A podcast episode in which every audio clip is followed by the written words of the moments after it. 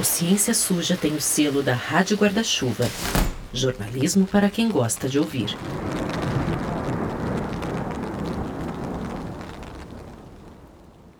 Oi, pessoal!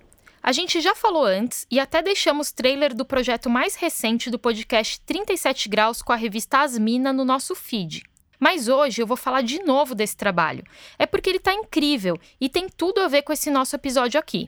Bom, essa mulherada de quem eu sou fã se juntou e lançou a temporada Corpo Especulado, que mostra como o corpo feminino foi e ainda é alvo de preconceito, mesmo dentro do universo da ciência e da medicina. Os episódios, de certa forma, dão todo o pano de fundo que está por trás da violência obstétrica e do excesso de cesáreas que a gente vai falar logo mais. Escuta aí o trailer delas.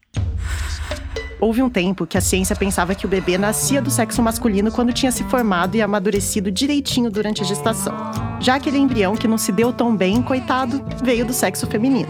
Houve um tempo que o útero também foi visto como a origem de uma certa loucura, a histeria. E a herança dela levou a operarem não só as nossas entranhas, mas também a nossa cabeça. Houve um tempo em que ninguém questionava o fato de medicamentos e tratamentos serem testados apenas em animais machos. Ah, vai funcionar diferente para o sexo feminino? Deixa quieto. Também houve um tempo em que o grande atlas da anatomia humana, o Grey's Anatomy, não mostrava o discreto, mas poderoso órgão do prazer que existe na genitália feminina. O problema é que Talvez esse passado da ciência e da medicina não seja tão passado assim. Na série Corpo Especulado, uma produção de Asmini 37 Graus, com apoio do Instituto Serra Pilheira, A gente investiga a conflituosa e não tão científica relação entre a ciência e o corpo feminino. seja lá o que isso quer dizer.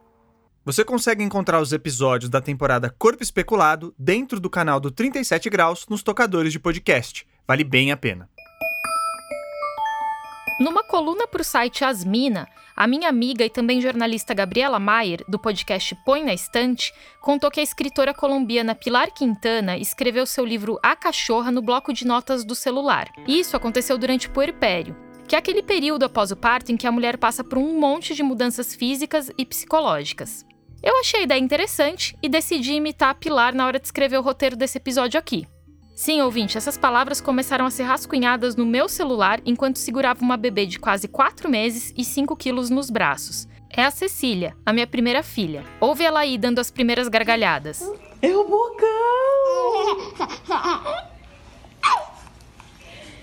É o bocão! É, eu me distraí bastante enquanto escrevi esse roteiro. Enfim, eu descobri que estava grávida em agosto de 2021, durante a produção da primeira temporada do Ciência Suja. E eu tenho mais uma notícia aqui nessa linha de revista de fofoca para vocês. O pai da Ceci é parte da equipe. Coraçãozinho dela. Tô grávida. É, gente, eu e a Thaís dividimos os microfones e a nossa vidinha aqui também. E quando ela me contou que tava grávida, foi muito louco, porque faltavam uns 10 minutos pra começar o jogo do São Paulo contra o Palmeiras pela Libertadores de 2021. Eu sou meio fanático por futebol e era um jogo bem importante. Mas assim que ela saiu do banheiro e me falou que o teste tinha dado positivo, eu nem sabia mais o que era Libertadores. Ainda bem, porque o São Paulo perdeu. Dudu! Que golaço! Então a Ceci nem tinha nascido, mas já me deu um presentão, que foi me poupar dessa eliminação. E bom, a gente tinha que revelar isso aqui pra nossa família do Ciência Suja. Então eu e a Thaís fizemos uma encenaçãozinha pra contar pro Felipe e pro Pedrão. Ah, e nessa época, a Clô, a Cloé Pinheiro, ainda não tava aqui no time com a gente. Estou nos principais tocadores no YouTube. E agora o time do Ciência Suja tem um novo funcionário, já que a Thaís está grávida. Você tá grávida, Thaís? Sério? Você tá falando sério? Você tá falando sério? Cara, o Pedrão já sabe? Não. Caralho! Brincadeira comigo. Você ouviu? A Thaís gravou isso em vídeo e a cara do Felipe tá impagável. A gente vai deixar a versão completa nas redes sociais pra vocês verem. Mas chega de arquivo confidencial por uns minutinhos, vai? Por mais que você aí que está acompanhando a gente desde a primeira temporada também seja da família Ciência Suja, a gente resolveu trazer a história do meu parto e da minha gestação, porque conforme eu fui estudando mais o assunto, foi ficando claro que tem muita ciência suja por trás das altas taxas de cesáreas no Brasil. E quando eu falo que os índices são altos, é porque eles são altos mesmo, bem fora da curva. O Brasil é o segundo país do mundo em taxas de cesárea. Só perde para a República Dominicana. Mais ou menos 55% dos nascimentos acontecem por essa via, sendo que a Organização Mundial da Saúde diz que esse número não deveria passar de 15%. A mesma OMS fez um estudo em 2021 e mostrou que as cesáreas aumentaram no mundo inteiro. Em 1990, as taxas eram de 7%. Em 2021, esse valor saltou para 21%, ou seja, três vezes mais. E a gente não quer sacanear com a cesárea, não. O surgimento dessa cirurgia salvou e ainda salva muitas vidas. Mas ela tem indicações específicas, que correspondem a mais ou menos 15% dos partos. Daí o número mágico da OMS. O problema é que quando a gente olha para os dados e para as nossas amigas e parentes, fica claro que tem bem mais cesárea do que deveria ter, e que ela carrega uma aura de ser mais moderna e até benéfica do que um parto normal. É, em geral, os riscos da cesariana para a mulher existem, são três vezes, a estatística é de três vezes mais do que parto, mas para bebê é mais de 100 vezes o risco. Essa aí é a Ana Beatriz Herief, a Bia Herief, vai. Ela é uma médica obstetra de quem eu sou fã e que fundou a clínica Casa Pitanga no Rio de Janeiro. Logo mais ela vai aparecer de novo no episódio. Mas enfim, durante a minha gestação, eu percebi que a supervalorização da cesárea está longe de ser o único problema que as mulheres enfrentam. Mesmo quem consegue um parto normal corre o risco de passar por procedimentos desnecessários na maioria dos casos, como o uso de um hormônio chamado ocitocina e a episiotomia, que é um corte no períneo, é a região que fica ali entre a vagina e o ânus e que facilitaria a saída do bebê. E é engraçado porque os procedimentos, eles são colocados com nomezinhos fofinhos, né, para mais ou menos colocar ali no meio da rotina como se aquilo fosse algo bom. Então, ah, você chama de sorinho na veia. A episiotomia você chama de piquezinho. Essa aí é a Ionade Souza. Ela é especialista em ginecologia e obstetrícia e gerente de enfermagem da Casa Ângela, um lugar de São Paulo voltado para partos humanizados. E aí a gente coloca esses nomes fofinhos para deixar assim a mulher num lugar ainda mais infantilizado, né, de que como, olha, eu preciso cuidar de você, você não consegue sozinho, o seu corpo não é capaz. Pois é, como a Ioná deixou entender aí, a ciência suja na obstetrícia está muito ligada a um machismo que insiste em querer tirar da mulher o protagonismo do parto. E também está associada a um modelo de negócio que expõe mães e bebês a riscos em troca de dinheiro no curto prazo. Eu sou a Thaís Manarini. Eu sou o Telro Preste.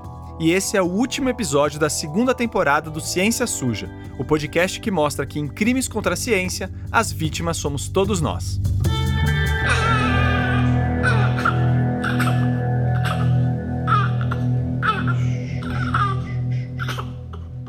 Eu e o Theo nos conhecemos em 2011 na redação da revista Saúde da editora Abril. Ou seja, o jornalismo uniu a gente, com a ajuda de uns barzinhos depois do expediente, vai?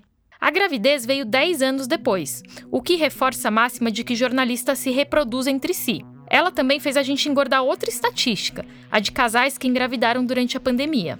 É, e eu diria que a gravidez trouxe até uma outra perspectiva para a vida pessoal e para profissional. Depois que a gente descobriu a gravidez e veio a ideia desse episódio aqui, eu fiquei com a missão de registrar uns pontos-chave em áudio. Exames, papos meus e da Thaís e principalmente a hora do parto. Pareceu uma boa ideia na hora.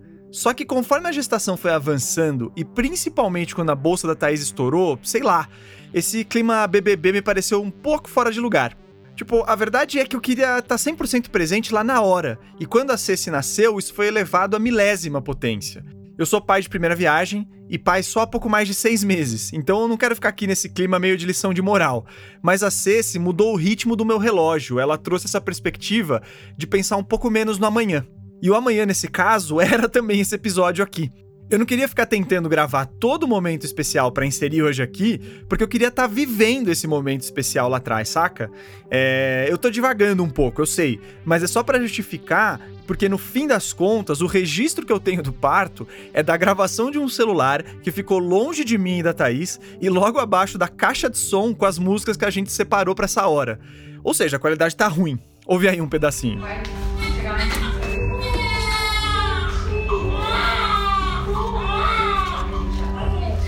9 e 10, a doutora falou, né? Aliás, para quem quiser, a gente vai deixar a playlist do parto da Golden Hour, que é a primeira hora de vida do bebê, na descrição dos episódios e nos materiais extras. Eu vivia brincando que o que mais me apavorava numa eventual gravidez era saber que uma hora o bebê precisa sair. A minha mãe ela ficava horrorizada quando eu dizia isso. Mas é que eu me considero fraca para dor, e o parto normal vem associado com aquela ideia de muito grito e sofrimento. Um monte de filme e novela ajudou a grudar essa imagem na nossa cabeça. E ok, dói bastante mesmo. Mas o que as entrevistadas desse episódio contaram pra gente é que isso é uma narrativa construída. Olha só o que a médica Simone Grilo Diniz, professora da Faculdade de Saúde Pública da USP e uma das autoras do livro Parto Normal ou Cesárea, disse pra gente. No setor público, a gente ainda tem essa ideia, que é a ideia da confirmação do sofrimento, né? O parto é um momento para você sofrer. Então, é, o que há de sofrimento e de risco é atribuído não à assistência, mas ao parto em si. Então, o parto, ele é transformado numa situação muito pior do que ele deveria ser. E isso é instrumental para vender cesárea. Só que ao mesmo tempo, eu também tinha pavor de imaginar uma cesárea. É que eu nunca quebrei um dedinho. Então, assim, eu nunca passei por nenhum procedimento médico que envolvesse internação, anestesia, etc. E aquela imagem da cesárea cortando sete camadas do corpo para chegar até o bebê me deixava angustiada. Fora que, assim, a cesárea também envolve bastante dor. O pós-cirúrgico pode ser muito incômodo e limitador. Enfim, colocando as coisas na balança, o parto vaginal sempre foi uma preferência minha. Até porque, como jornalista de saúde, eu sabia que, acima de tudo, tinham várias vantagens dessa opção para o meu corpo e para Cecília, a minha bebê. A gente tem evidências atualmente de que esse parto de início espontâneo que termina numa, num parto vaginal é o melhor desfecho possível.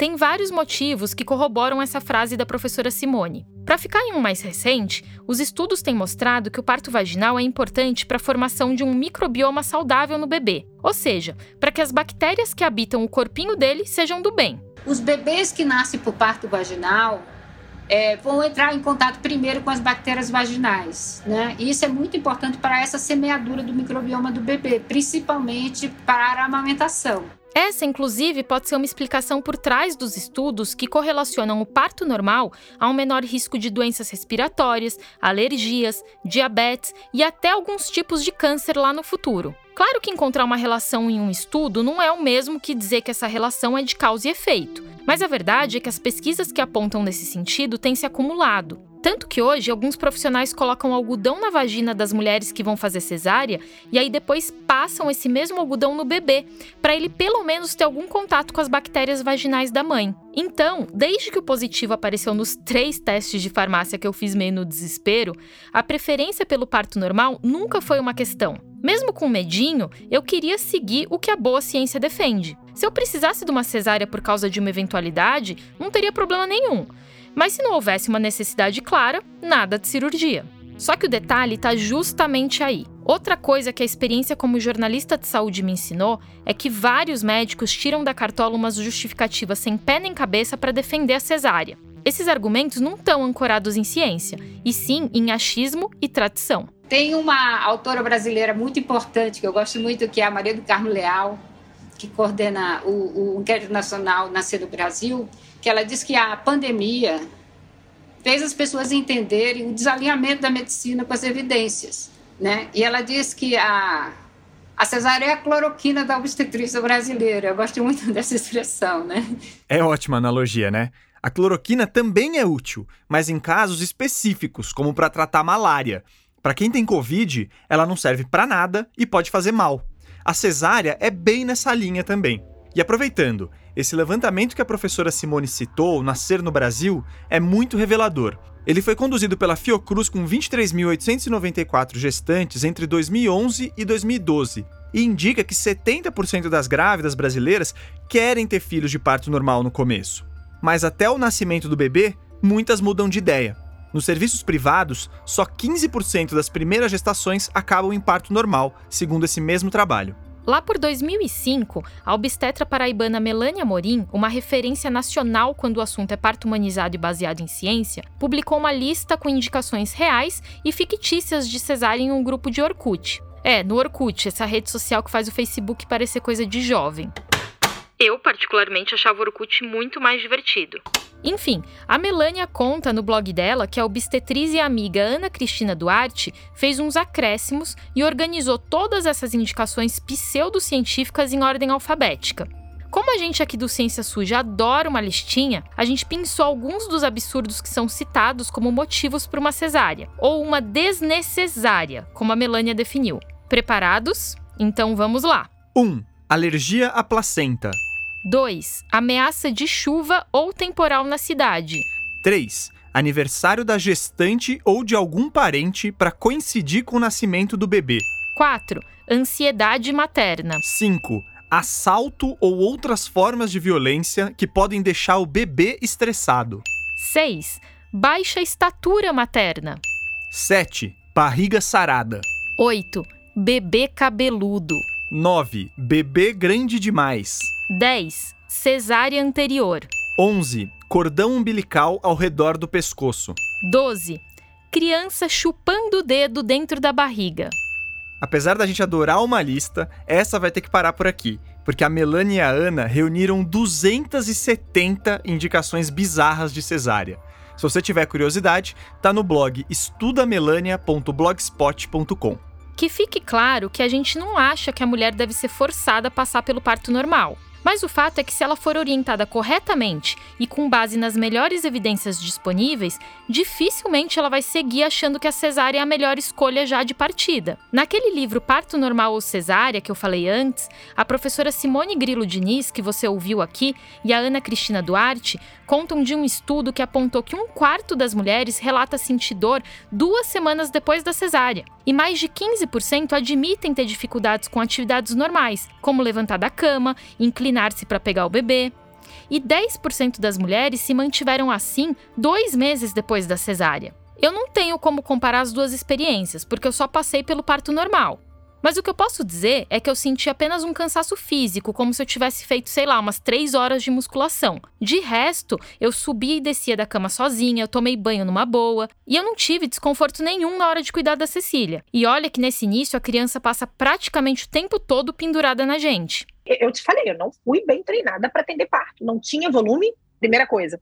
Segunda coisa, a maioria virava cesárea. Então a gente não é treinado a atender parto, e essa é a primeira coisa. Essa aí é a Bia Herief, que comparou lá no comecinho os riscos da cesárea com o parto normal. Eu cheguei no Instagram da Bia no início da gravidez, quando eu comecei a pesquisar sobre parto humanizado. Ela tem 192 mil seguidores nessa rede e faz um trabalho incrível de divulgação de informação de qualidade. Mas a Bia mesmo contou que ela trabalhou em diversas maternidades no Rio de Janeiro, e tanto na rede pública como na privada, e que a ciência e a humanização não eram eram prioridades por lá. O modelo era o de intervir mais no parto, sempre com cara de protocolo sério e embasado. Então a mulher gritava e era o tempo inteiro reprimida. E eu, quando R1, não deixei de participar disso. Eu não tiro meu corpo fora porque eu era igual.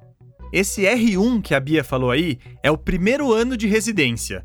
Ou seja, era quando ela estava recém-formada e iniciando a sua especialização. Mas aí a Bia começou a pesquisar e a ver que tinha muita coisa errada nesse modelo. Depois de um tempo, ela abriu a Casa Pitanga, que virou um lugar referência em parto humanizado no Brasil. E a gente fala que a Bia presta um serviço de saúde pública porque, além de todos os posts com informações valiosas sobre o parto, praticamente todos os dias ela abre aquelas caixinhas de interação nos stories do Instagram e responde dúvidas de mulheres grávidas ou que estão tentando ter um bebê. Um diferencial dela que me cativou foi o jeito sem papas na língua. Eu vou dar um exemplo aqui. A mulher chega lá e escreve: Ai, meu médico disse que tem que ser cesárea porque o bebê tá grande, é verdade? A Bia às vezes só manda um assim, troque de médico. Ou ela vai lá e bota uma figurinha de picareta. Já deu para entender tudo, né? Esse tipo de coisa me fez ter certeza que eu precisava questionar minha médica em relação a várias práticas. Eu queria ter garantias de que se acabasse numa cesárea, seria por um motivo válido. Aí, em toda consulta, eu levava uma listinha com várias dúvidas para entender o que ela considerava motivo para uma cesárea. Muitas dessas perguntas foram inspiradas em coisas que eu aprendi em documentários, livros e perfis de Instagram, principalmente o da Bia. A primeira questão que eu coloquei na mesa não podia ser mais básica. Doutora, o que você acha da cesárea e do parto normal? Nisso, ela citou inúmeros benefícios do parto normal e terminou dizendo assim: Mas, se você quiser uma cesárea, Thaís, eu só te peço para não agendar e esperar para entrar em trabalho de parto espontaneamente, porque os estudos mostram que isso já traz alguns benefícios. Gente, era tudo que eu precisava ouvir. Porque assim, se ela preferisse cesárea, ela podia muito bem aproveitar para agendar no dia e horário mais cômodos para ela. Mas não. Pelo meu bem e principalmente do bebê, ela estava disposta a esperar a bolsa romper sozinha ou as contrações começarem para só aí me levar para cesárea, se eu quisesse, claro. Ponto para doutora. Isso me deu muito alívio, mas ainda assim eu sentia que eu precisava me precaver ainda mais. Porque depois que o trabalho de parto começa, o que tem de variável é impressionante. E vai que ela me força uma cesárea por uma razão nada a ver, ou para acelerar o processo. Enfim, tudo isso passava pela minha cabeça. Então aí eu perguntava coisas do tipo: mas e se o cordão estiver no pescoço do bebê? E se eu chegar a 41 semanas e nada da criança nascer? Você topa esperar as 42 semanas? E se tiver mecônio? E se a criança tiver com determinado tamanho? Como dá para perceber, as minhas consultas eram tipo interrogatório. E esse é outro martírio que a mulher tem que passar, como a enfermeira obstétrica Ionat Souza falou. A gente tem que fazer uma pós-graduação praticamente para conseguir parir nesse país, né? E eu lamento muito, porque deveria ser um momento em que a mulher consiga se soltar é, e consiga curtir, consiga relaxar, porque é muito único. Então, seria um momento, e assim, quando a gente está falando de hormônios, né, de como que funciona toda essa orquestra hormonal, a gente quer que você esteja embebida em hormônios de relaxamento. A gente não quer que você fique no cabeção. Isso é muito desgastante, né? nem é o que seu corpo quer. É, realmente foi exaustivo ficar estudando várias coisas mais técnicas para ver se a minha médica passava no teste do parto normal. E se ela respondesse alguma coisa mais polêmica lá no sétimo mês? O que, que eu ia fazer? Eu confesso que todo mês eu ia para consulta com esse medinho de receber uma resposta anticientífica. Ainda bem que para mim deu certo. A Cecília nasceu de parto normal depois de nove horas que a bolsa estourou. Na sequência, ela já veio pro meu colo e ficamos grudadinhas por mais de uma hora.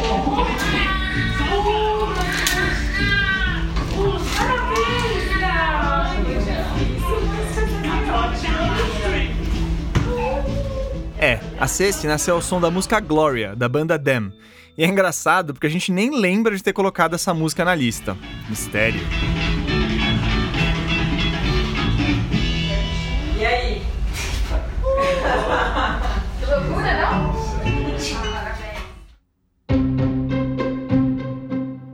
Eu engravidei e a gente começou a pensar nesse episódio aqui, o tema central era a cesárea. A gente queria discutir o que está por trás dessa epidemia de nascimentos cirúrgicos no Brasil. E acompanhar a minha jornada para escapar dessa realidade seria um plus. Mas logo no início da apuração, eu percebi que conseguir um parto normal era uma coisa, e passar por um parto normal respeitoso, que segue as melhores evidências científicas, era outra. Pois é, quando a Ioná brincou lá atrás que a gente praticamente precisa de uma pós-graduação para parir, não é exagero. No livro Parto Normal ou Cesárea, as médicas Simone Diniz e a Ana Cristina Duarte contam que no século XX, o parto vaginal começou a ser visto como algo repugnante, arriscado, humilhante, assustador. Em resumo, era um pesadelo a ser evitado. Olha só esse trecho.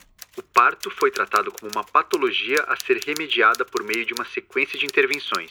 Entre essas intervenções estão os toques vaginais, a aplicação do hormônio ocitocina para aumentar as contrações, o uso de fórceps, a determinação da postura na hora do nascimento, a manobra de Cristeller, episiotomia. Várias dessas práticas causam muita dor na mulher. Ou seja, aquele parto normal de filme de terror que está no imaginário muitas vezes não tem a ver com o parto em si e sim com um monte dessas intervenções que começaram a ser ensinadas nas escolas de medicina. O parto foi medicalizado, segundo a médica e obstetra Maria Esther Vilela. Apesar que quando nós trouxemos a mulher da casa para o hospital, nós trouxemos só o corpo da mulher. Nós não trouxemos o evento parto para dentro do hospital. E é um evento social, afetivo, sexual. A Esther é uma referência na área. Ela coordenou por sete anos a área de saúde da mulher do Ministério da Saúde e saiu um tempo depois que Michel Temer assumiu a presidência e colocou o Ricardo Barros na liderança da pasta. É, é o mesmo Ricardo Barros que chegou a ser líder do governo Bolsonaro na Câmara e que foi acusado de estar envolvido naquele esquema de compra irregular das vacinas Covaxin contra a Covid. Né, nos livros de, de, de obstetrícia, a gente fala em, em motor, que é o útero, né, produto é o bebê, motor é o útero e trajeto é a vagina. Então, a gente precisa estar bem com o produto, o motor e o trajeto. Então é assim que se trata de um evento do parto. E o parto foi aos poucos, cada vez mais, é, se transformando num, num ato é, médico. Eu entendo a tentativa de manuais médicos serem objetivos, mas chamar bebê de produto é demais, né? O mais maluco é que a ciência já mostrou que várias dessas intervenções médicas não têm embasamento científico, ou pelo menos não na maioria das aplicações. Vamos pegar o caso da episiotomia, que é o famoso pique, aquele corte feito com bisturi no períneo, que é a região entre a vagina e o ânus. Por um bom tempo, esse procedimento foi realizado no mundo ocidental em praticamente todas as mulheres. E a ideia dessa incisão, que foi inventada em 1742, é aumentar o canal de parto para a criança sair com mais facilidade. Mas isso não é por causa do bebê ou da mulher, não. Por exemplo, a episiotomia está lá no livro do William, que é para devolver a condição virginal à mulher. O livro Obstetrícia de Williams é um desses manuais médicos clássicos que são atualizados de tempos em tempos. E você imagina num livro de entre parênteses ciência, né? Está escrito lá que é para devolver a condição virginal das mulheres, que você faz aquele corte para depois costurar. O ponto do marido é para isso. Então, mulher é um corpo que serve para um homem. Pois é. Tem esse papo de que depois da passagem do bebê, a vagina ficaria muito ampla para o pênis do homem. Coitado, né? E a ideia da episiotomia era facilitar a vida do médico na hora de costurar a região e também resolver esse grande problema para o companheiro. Essa sutura que vem depois da episiotomia vem acompanhada de um ponto extra, é o tal ponto do marido. E assim, nem tem evidência de que esse procedimento deixa o sexo mais prazeroso para o homem. Mas caramba, né? Usar esse argumento é revoltante. Pelo menos ele deixa claro uma coisa que a gente não pode ignorar quando fala de ciência suja na obstetrícia: o machismo. Quando finalmente rolou uma revisão sistemática de estudos sobre episiotomia, ficou evidente que as pesquisas discutiam coisas como o melhor local de corte, se era melhor tesouro ou bisturi, qual o tipo ideal de sutura, que analgésico indicar para dor, como evitar infecções e feridas. Ou seja, os estudos partiam do pressuposto de que era melhor fazer episiotomia e pronto, acabou. Eles não colocavam em dúvida a eficácia e a segurança do corte. É isso, o patriarcado está aí presente, a mulher serve para procriar, né? ela é propriedade do homem. Então, isso tudo está muito incrustado na obstetrícia e na pseudociência de tudo que fizemos: deitar a mulher, apertar a barriga, romper bolsa, colocar soro, colocá-la em jejum né, afastar o bebê da mãe na hora do nascimento, o bebê não é da mulher, né, ela não pode nem afagar, nem pegar o seu, o seu filho. Se teve uma utilidade da episiotomia, foi a de causar uma revolta dentro do contexto do movimento feminista, que terminou com a exigência de evidências científicas de qualidade. Quem contou essa história pra gente foi a professora Simone. E na, no final da década de 70, no Reino Unido, acontece uma coisa muito interessante, que é que é, as mulheres se revoltam contra a episiotomia.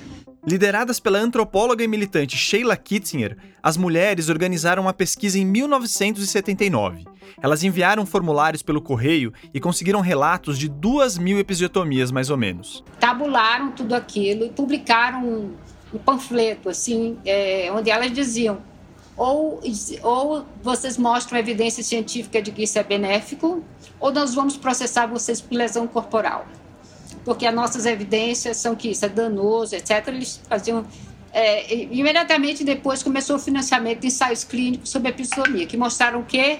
Que as mulheres tinham razão. E foi por causa disso, e também pela onda da medicina baseada em evidência da década de 80, que veio toda uma agenda para sistematizar o conhecimento e afastar práticas pseudocientíficas da medicina. Na obstetrícia especificamente, surgiu o Grupo de Colaboração Cochrane de Gravidez e Parto, ele foi um dos primeiros dentro dessa linha e reuniu mais de 400 pesquisadores. Esse pessoal revisou mais de 40 mil estudos e 275 práticas de assistência perinatal, e depois publicou um resumo em um documento da Organização Mundial da Saúde em 1996. Esse material serviu de base para o guia Assistência ao Parto Normal, publicado pelo Ministério da Saúde aqui no Brasil. E aí ficou nítido o efeito danoso de várias intervenções quando aplicadas fora de contexto. No caso da episiotomia, ela pode causar perda sanguínea, infecções, incontinência urinária, muito desconforto no pós-parto, piora da vida sexual e por aí vai.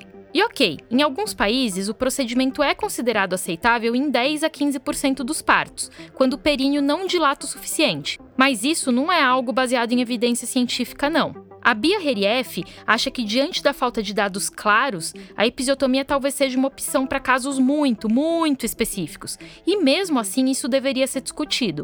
E é o único vislumbre de episiotomia que eu posso pensar em ter é numa emergência absoluta fetal, em que não tenha à disposição vácuo e fórceps para terminar o, o, parto, o período expulsivo, por instrumento, né, para puxar o bebê no período expulsivo. Mas é um desespero ou distorça de ombro, se o ombro prender e você realmente, mas realmente, depois de várias tentativas, não tiver espaço para entrarem as duas mãos para rodar o bebê, porque tem tempo, senão morre. Você pode pensar em abrir com consentimento e falando, olha só, é, é uma emergência, eu não vejo outra saída. Então, é, tem evidência que diga que episiotomia tem algum benefício? Não, não tem. Não tem. E, pela medicina baseada em evidência, ah, o certo é a gente não causar dano se não houver evidência real de benefício. Você não pode indicar um procedimento se não tem evidência de benefício e pode causar dano, como episiotomia. Mas não é assim ensinado. Só que na prática, a episiotomia é bem comum. Aquela pesquisa Nascer no Brasil da Fiocruz mostrou que 53,5% das entrevistadas que passaram por um parto normal receberam o PIC. Eu não passei por uma episiotomia, mas uma das minhas melhores amigas sim, e ela concordou em contar por áudio de WhatsApp como foi. Foi já no final do, do parto. É... E aí eu tava, meu, eu tava mega cansada, eu tava muito, muito exausta mesmo. Contrações fortíssimas, dor e exaustão combinadas. E eu lembro que ela falava, ah, vou fazer a EP. Olha aí mais um apelidinho fofinho para uma violência obstétrica. Eu, eu, tipo, eu nem pensei em, em, questionar. E não foi assistente, foi a pediatra, a pediatra plantonista que acompanhou o parto. Ela tava atrás e eu lembro da expressão dela e ela perguntou, é, a hora que ela viu o tamanho do corte, provavelmente, né?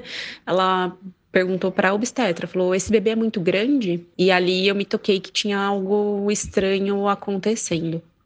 E teve um momento também que esse foi o momento que eu fiquei mais apreensiva depois da epísio, ela sugeriu fazer a manobra de é, Exteller, não sei, não sei como que pronuncia direito isso. E aí foi um momento que tipo, eu apertei a mão do Léo e olhei para ele assim, meio com o olhar de me ajuda, não deixa isso acontecer. E aí as enfermeiras se negaram a fazer. Para mim é muito difícil ouvir isso. E ainda bem que as enfermeiras se negaram. A manobra de Cristeller é uma prática especialmente bizarra e que também não tem nada de ciência por trás. Ela foi descrita em 1867. Basicamente, o profissional de saúde faz uma pressão na parte superior do útero para o bebê sair à força. Ele empurra mesmo a barriga com tudo. A imagem é bem feia. A pessoa praticamente sobe em cima da grávida para aplicar pressão na barriga. Olha o que a Bia Herief disse pra gente. A OMS não reconhece como boa prática tem inúmeras evidências de malefício e, e riscos graves. Não é risco tranquilo, não. Rotura uterina, fratura de costela, rotura de fígado, baço, bebê nascer bem mal. Eu já vi um bebê nascer morto por cristal, eu já vi. Um plantão, eu já vi.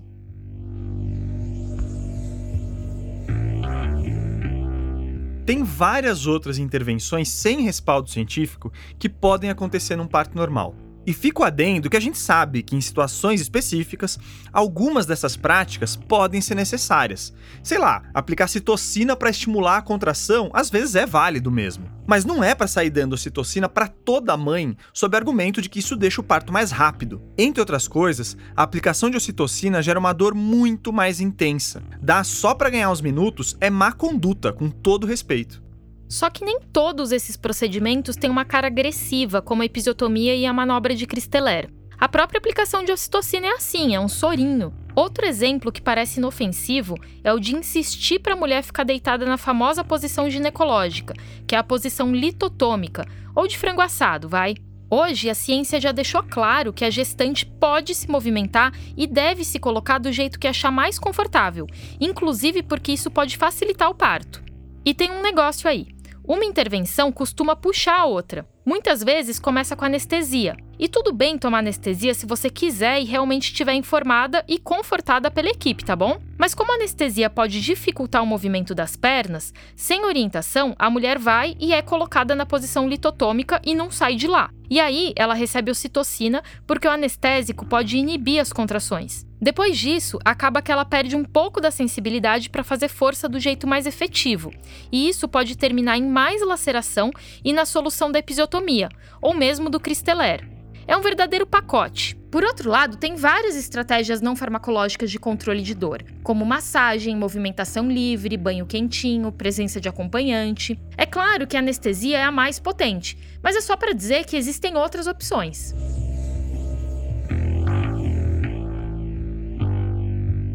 A violência obstétrica ganhou os noticiários no Brasil recentemente, quando vazou um áudio da influenciadora Chantal Verdelho descrevendo os traumas que ela passou no parto da sua filha em uma maternidade particular de São Paulo, com o Renato Calil, um dos obstetras mais conhecidos e caros do nosso país. O que aconteceu ali foi um combo horroroso. O médico tentou de tudo para fazer uma episiotomia, o que ela não topou, aplicou a manobra de Cristeler várias vezes e ainda xingou a Chantal o tempo todo.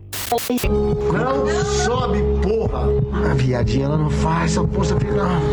O outro é uma putaria. Contração é ruim. Vamos, vamos, vamos, vamos, vamos. Teimosa, ela não quer piso. Esses trechos foram exibidos em uma reportagem do Fantástico da TV Globo e mostram que dinheiro não é garantia de um bom parto. Esse caso também aponta que a preferência de algumas mães pela cesárea, em especial no nosso cenário aqui do Brasil, não pode ser condenada. Há vários relatos no SUS e na rede privada de violência obstétrica, e aí uma cirurgia de 15 minutos fica mais tentadora realmente. Então, assim, como eu comentei antes, eu percebi que eu precisava me cercar de garantias para conseguir meu parto normal e também para não ser submetida a procedimentos desse estilo, que não são normais. Lembra da listinha com dúvidas que eu levava a cada consulta médica? Então, eu incluí também perguntas sobre episiotomia, liberdade de movimentação, necessidade de ocitocina. E a minha médica, ainda bem, passou com louvor no meu vestibular. A certa altura, ela que me perguntou: "E aí, quando que você vai fazer seu plano de parto, Thaís?" O plano de parto é um documento com validade legal em que a mulher enumera todos os seus desejos para a hora de dar à luz. É um recurso importante no nosso contexto. Mas eu devo confessar uma coisa aqui que eu até comentei com as entrevistadas para esse episódio. Eu acho meio triste a gente precisar registrar que não quer episiotomia, cristeler, raspagem de pelo, ou que quer comer e se movimentar. Sei lá, o Theo quebrou o pulso há uns anos, ele até contou um pouco sobre isso no episódio sobre os opioides, e ele não precisou fazer um plano de cirurgia, sabe? É, se bem que eu saí do hospital com receita de opioide sem necessidade, né? Como a gente falou. Mas segue lá. Eu sei que a comparação é meio descabida, mas é que eu penso assim: se a ciência já estabeleceu que a episiotomia não tem cabimento, eu nem deveria esquentar a cabeça com um troço desse. O profissional deveria seguir a ciência e ponto final. A Ioná até conversou comigo sobre isso. Para ela, o plano de parto é um instrumento que deveria ter outra finalidade, o de realmente registrar os desejos mais particulares da gestante. Porque, por exemplo, eu não sei se você e o Theo têm uma música que vocês criaram para o seu neném e vocês queriam que tocasse essa música na hora do parto. E se você me coloca isso no plano de parto, por exemplo, e a gente coloca essa música na hora que o seu neném nascer, vai ser uma experiência muito fantástica para sua família. Né? Então, pensando em experiência, o plano de parto pode ser muito utilizado de uma forma muito incrível. A Ioná deu o exemplo também da mãe que usa óculos e quer reforçar para a equipe não esquecer de colocar esses óculos nela depois do nascimento, para ela poder enxergar o bebê bonitinho. Enfim, o plano serviria para trazer a experiência mais satisfatória possível. Para quem tiver curiosidade, eu vou deixar o meu plano de parto entre os materiais extras desse episódio. Tá, mas se já tá tudo tão claro, por que ainda assim a gente sofre tanto com excesso de cesárea e violência obstétrica no Brasil? Calma, Theo. Depois do intervalo a gente conta essa.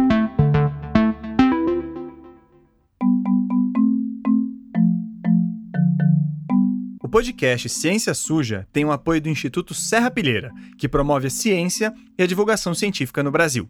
No site deles dá para ver tudo o que eles fazem e não é pouca coisa não.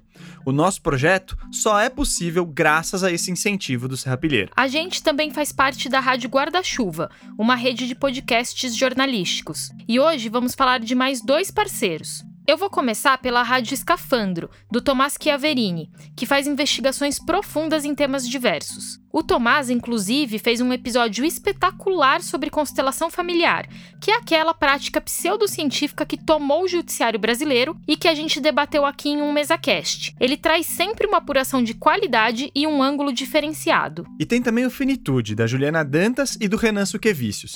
A Ju, inclusive, estudou comigo, com Felipe e com Pedrão. O Finitude, ele fala de envelhecimento, adoecimentos, cuidados paliativos, morte, luto. E na temporada que vai começar agora, dia 16, eles vão focar em saúde mental. Toda terça tem episódio e os assuntos vão tocar em burnout, depressão, transtorno de ansiedade, bipolaridade, transtornos alimentares e Alzheimer e outras demências. É só temática importante. Ah, gente, eu sei que o intervalo tá longo, mas eu queria fazer um pedido de final de temporada para vocês. Daqui a pouco a gente vai começar um projeto de financiamento coletivo do nosso podcast, que é independente, como vocês sabem. A gente está só terminando de estudar como fazer e aí vai colocar nas nossas redes e também nos tocadores. Se vocês puderem, fiquem de olho e contribuam. A gente agradece demais. Isso vai ser muito, muito importante para seguirmos com Ciência Suja.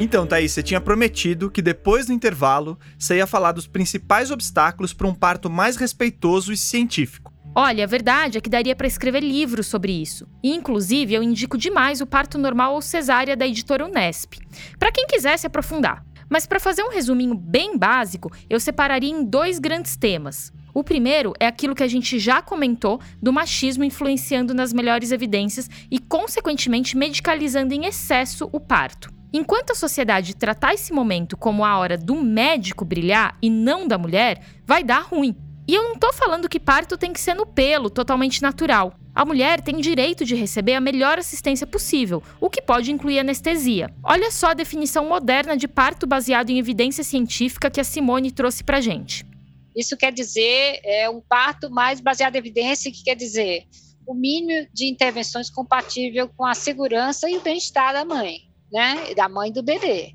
É, isso quer dizer abandonar, abandonar muito do, das intervenções que a gente tem de rotina e oferecer uma ambiência de segurança e privacidade né, para a mulher e para sua família. Agora, o outro problema é a estrutura atual de remuneração do sistema de saúde. E aqui a gente tem que separar entre SUS e rede privada, porque é completamente diferente.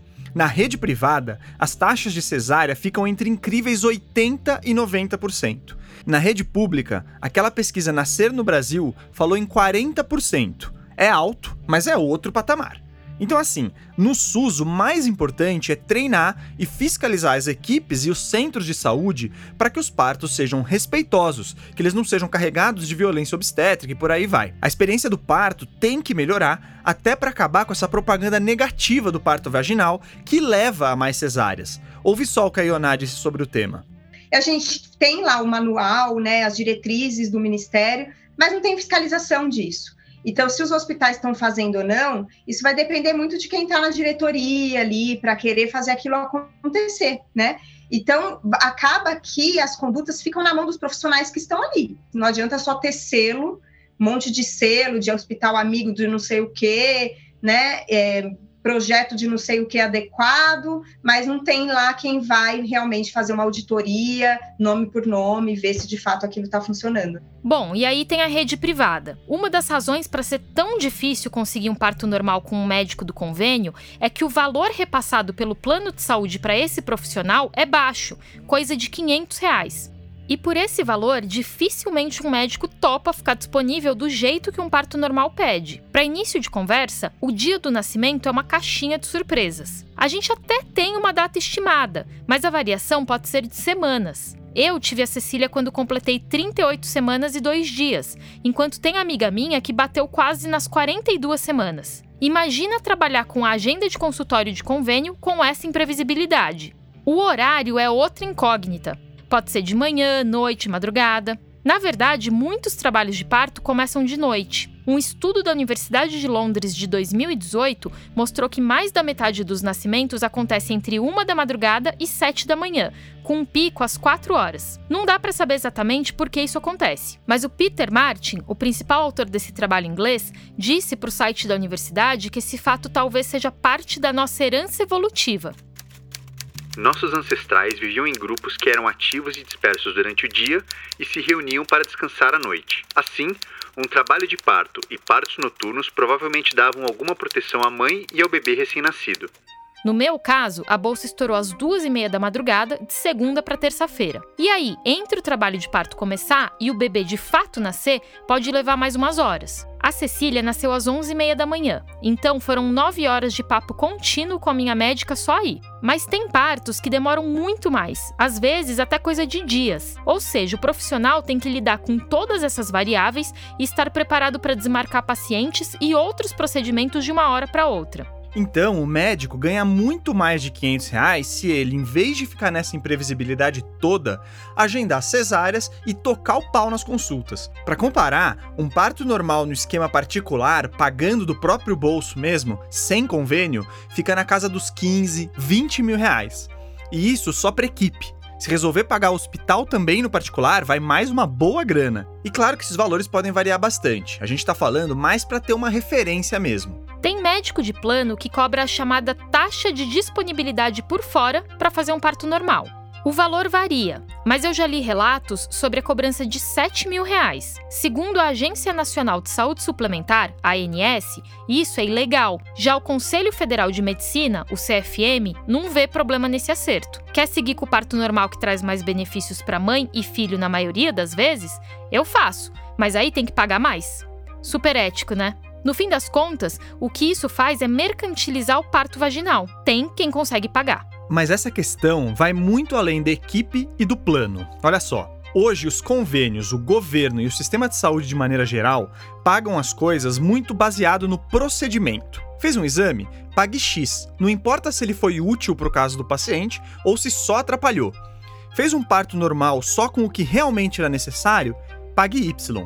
Agora, fez uma cesárea usando um monte de equipamento, anestesia, ocitocina, sei lá mais o que, pague Y vezes a cirurgia e todos esses procedimentos a mais. E aí a gente está no capitalismo, né? Se a instituição ou o fornecedor de insumos recebem mais por uma cesárea do que por um parto normal, eles tendem a priorizar a cesárea.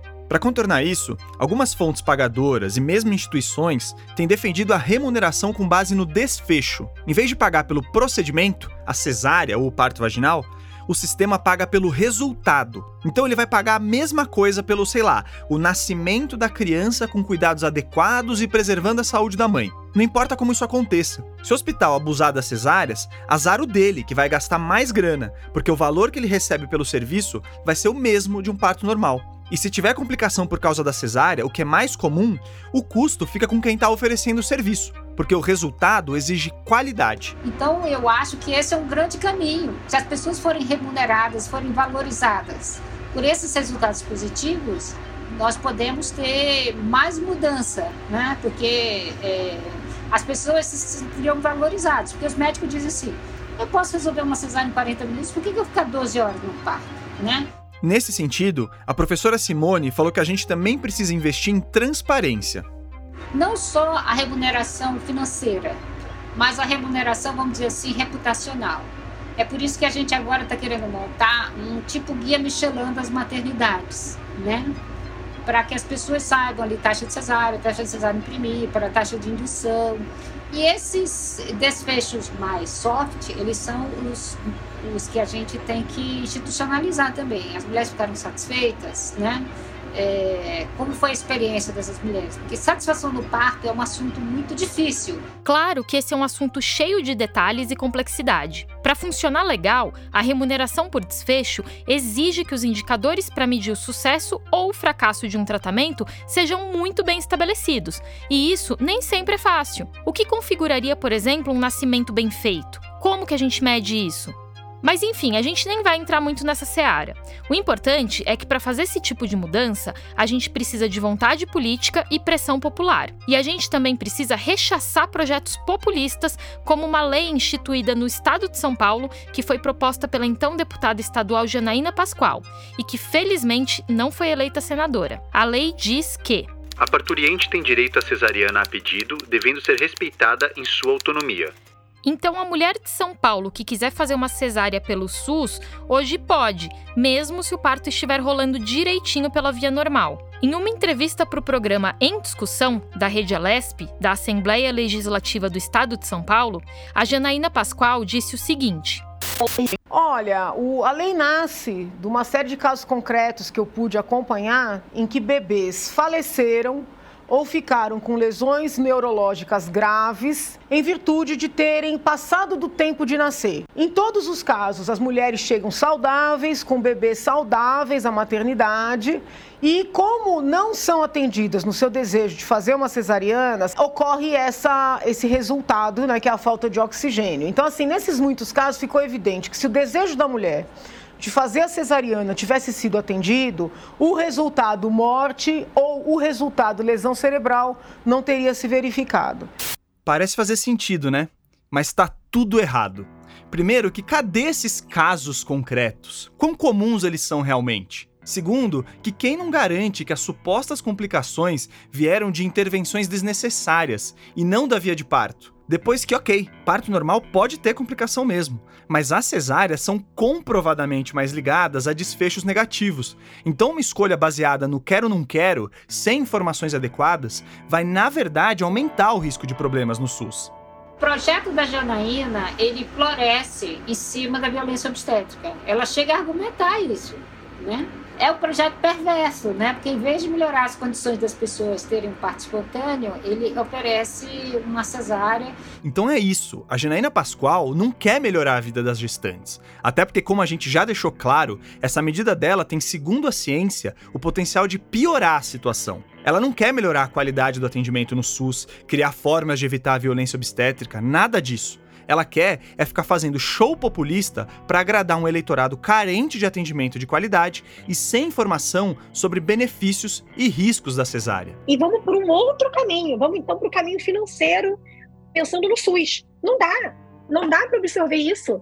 Muito mais bebês nascendo de cesariana vai ter um custo absurdo para o SUS, não só porque cesariana custa mais caro, mas também porque o TI custa caro para caramba e muitos e não tem e não tem disponibilidade. Tem tem estrutura para absorver uma mãe com uma baita de uma hemorragia ou que precisou perder o útero durante a cesariana porque sangrava demais, ou porque fez uma trombose, ou porque internou de novo uma semana depois com a parede abdominal toda aberta, infectada, não tem, não tem estrutura nem para mulher e nem para bebê. Não tem estrutura para receber complicações que vão surgir a despeito de boa técnica operatória, a despeito de serem muito bem operadas e são, tá? Tá aí a Bia Herief colocando os pingos nos is de novo. E é a mesma coisa com a nova caderneta da gestante que o Ministério da Saúde do Bolsonaro divulgou. Em vez de informar as mulheres e os profissionais, ela traz o absurdo de defender a manobra de Cristeler, aquela lá que o médico empurra a barriga da gestante, e ainda valida a episiotomia como algo corriqueiro. Além disso, o documento não usa o termo violência obstétrica em momento algum, mas aí eles não estão sozinhos. O Conselho Federal de Medicina e associações como a Federação Brasileira das Associações de Ginecologia Obstetrícia, a FEBRASGO, são contra o termo, porque acham que ele pode hostilizar ou criminalizar a prática médica. E isso nada mais é do que uma proteção corporativista para quem pratica, né?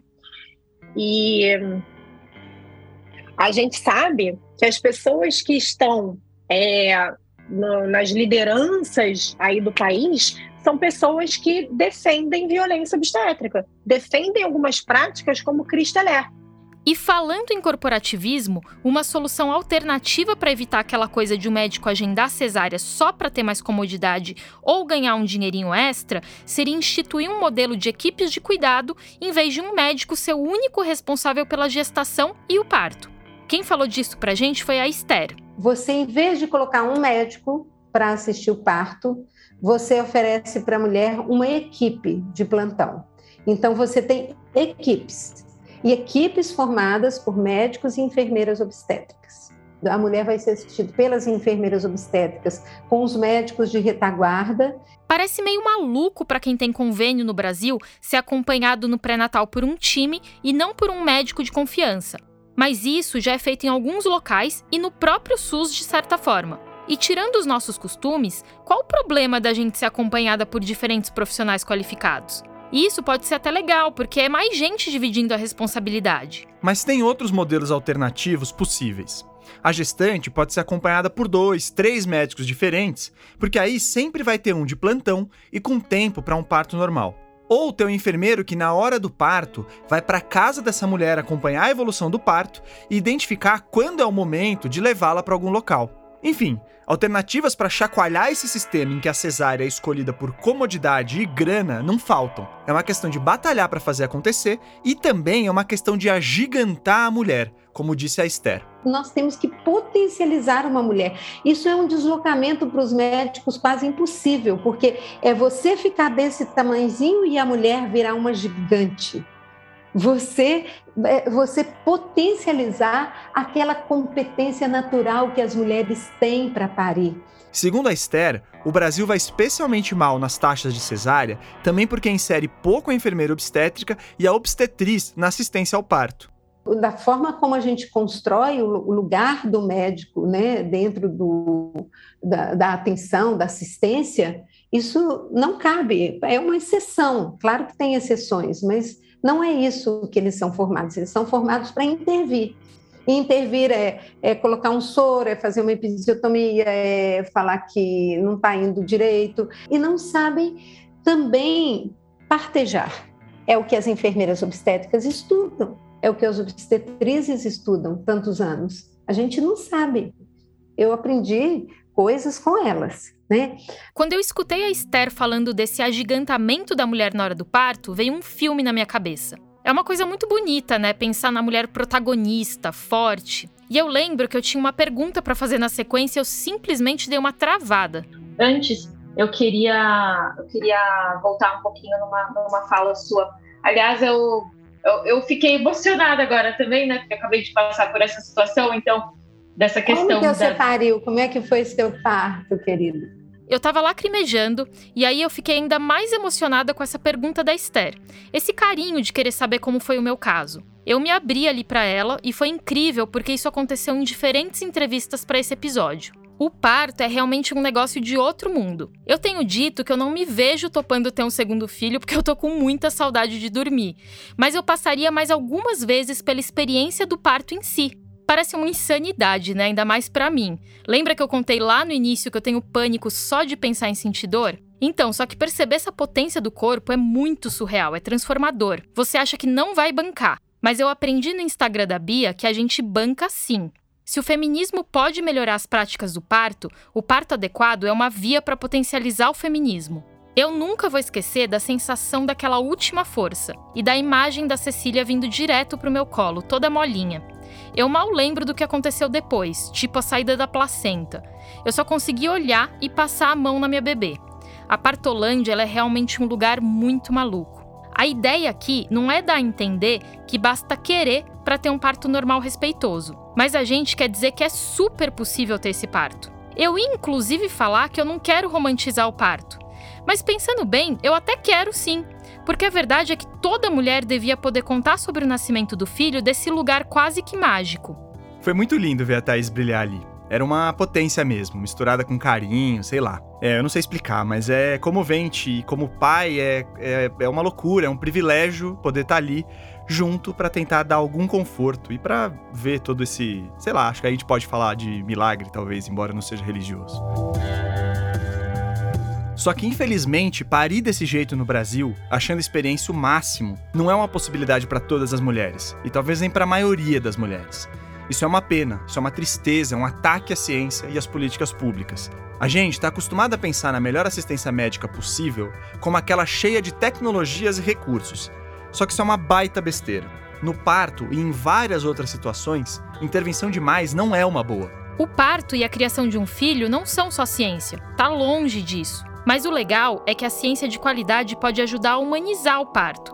E ciência não é só robô, remédio, equipamento, aparelho, soro. Ciência também pode ser um lugar de cuidado, carinho e amor. Acho que não tem recado melhor para fechar essa nossa segunda temporada nesses tempos tão difíceis.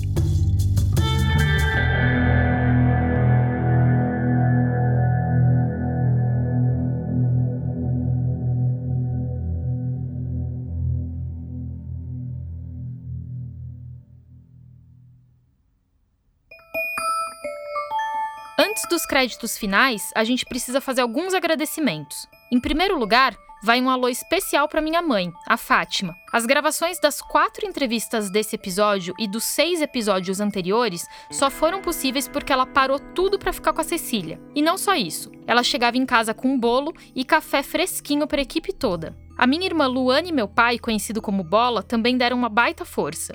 A gente chegava no fim do dia com o bebê de banho tomado e o passeio da cachorra garantido. E eu também queria agradecer meus companheiros do Ciência Suja. Quando eu anunciei a gravidez, eu avisei que eu não conseguiria participar tanto da produção dos episódios dessa segunda temporada. Mas eu disse que eu queria seguir apresentando e dando uns pitacos, porque esse é um projeto especial demais para mim. E eles todos, o Felipe Barbosa, o Pedro Belo e a Chloé Pinheiro, fizeram de tudo para isso acontecer. Nosso estúdio, que já estava montadinho lá na casa do Felipe, veio para minha casa e todos os horários foram ajustados de acordo com aleitamento, sonecas, banho da bebê. Então fica aqui meu muito obrigado para a família Ciência Suja. A gente vai colocar algumas fotos dos bastidores para vocês nas redes sociais. Então agora sim, vamos aos créditos. Não, não, não, tá, espera aí. Eu queria aproveitar o clima para reforçar o que você disse no intervalo. A gente está terminando de estudar modelos de apoio para seguir com o nosso projeto e daqui uns dias devemos anunciar novidades nas nossas redes sociais e aqui também. Se você gosta do Ciência Suja, considere dar essa força. Vai ajudar demais. Agora sim vamos para os créditos, Thaís. Show! Eu e o Theo Rupreste somos os pais da Cecília e também do roteiro desse episódio. O Felipe Barbosa, o Pedro Belo e a Chloé Pinheiro revisaram o texto.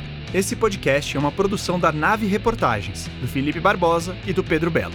A edição de som e as trilhas são do Felipe Barbosa. Nesse episódio, nós usamos trechos da TV Globo, do SBT, da Rede Alesp, além de áudios de materiais publicados no YouTube, Twitter e Facebook. As vozes complementares desse episódio são do Felipe Barbosa. O nosso projeto gráfico e a arte de capa do episódio são trabalho da dupla Maila Tanferri e Guilherme Henrique. Para saber mais e para ter acesso ao conteúdo extra desse episódio, acesse o nosso site, que é uma criação do estúdio Barbatana. O endereço é www.cienciasuja.com.br. Essa segunda temporada teve o apoio do Instituto Serra Pilheira. A gente agradece a confiança deles e também do Instituto Questão de Ciência, nosso parceiro nos mesacasts. Siga o Ciência Suja nas redes sociais. É só procurar a gente no Instagram, Twitter e Facebook. Você encontra o nosso podcast nas principais plataformas de áudio e também no YouTube. É isso aí, fim da segunda temporada. Deu um trabalhão, mas a gente está muito feliz e muito obrigado a você que acompanhou a gente. A gente se vê na terceira temporada. Será?